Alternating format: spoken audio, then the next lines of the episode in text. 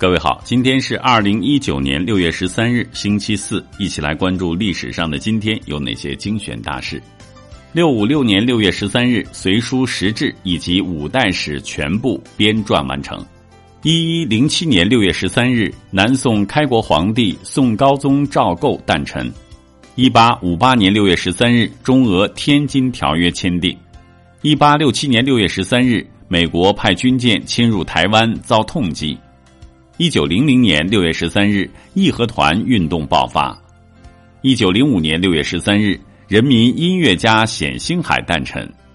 一九二三年六月十三日，北洋政府内讧，黎元洪出走天津。一九二七年六月十三日，任弼时同陈独秀的一次斗争。一九四零年六月十三日，国民党查禁毛泽东的新民主主义论。一九五六年六月十三日。英国从苏伊士运河撤走最后一批军队。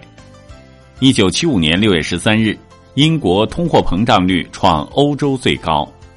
一九八一年六月十三日，世界公布首例艾滋病。一九八二年六月十三日，第十二届世界杯足球赛开幕。一九八三年六月十三日，先驱者十号探测器飞出海王星轨道。一九九二年六月十三日。中国国民党革命委员会名誉主席屈武逝世。一九九五年六月十三日，法国宣布恢复核试验。一九九八年六月十三日，中国科学院开始实施知识创新工程。一九九九年六月十三日，教育部推出公共英语等级考试体系。二零零零年六月十三日，朝鲜北南双方领导人首次会晤。二零零八年六月十三日，首次拍得人类排卵的过程。二零零九年六月十三日，兵马俑一号坑时隔二十四年第三次挖掘。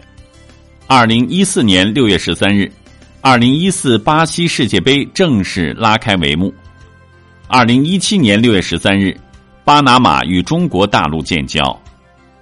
好了，以上就是历史上的今天精选大事的全部内容。感谢您的关注，想了解更多精彩内容，欢迎您订阅微信公众号“冯站长之家”。喜欢请转发以及点赞。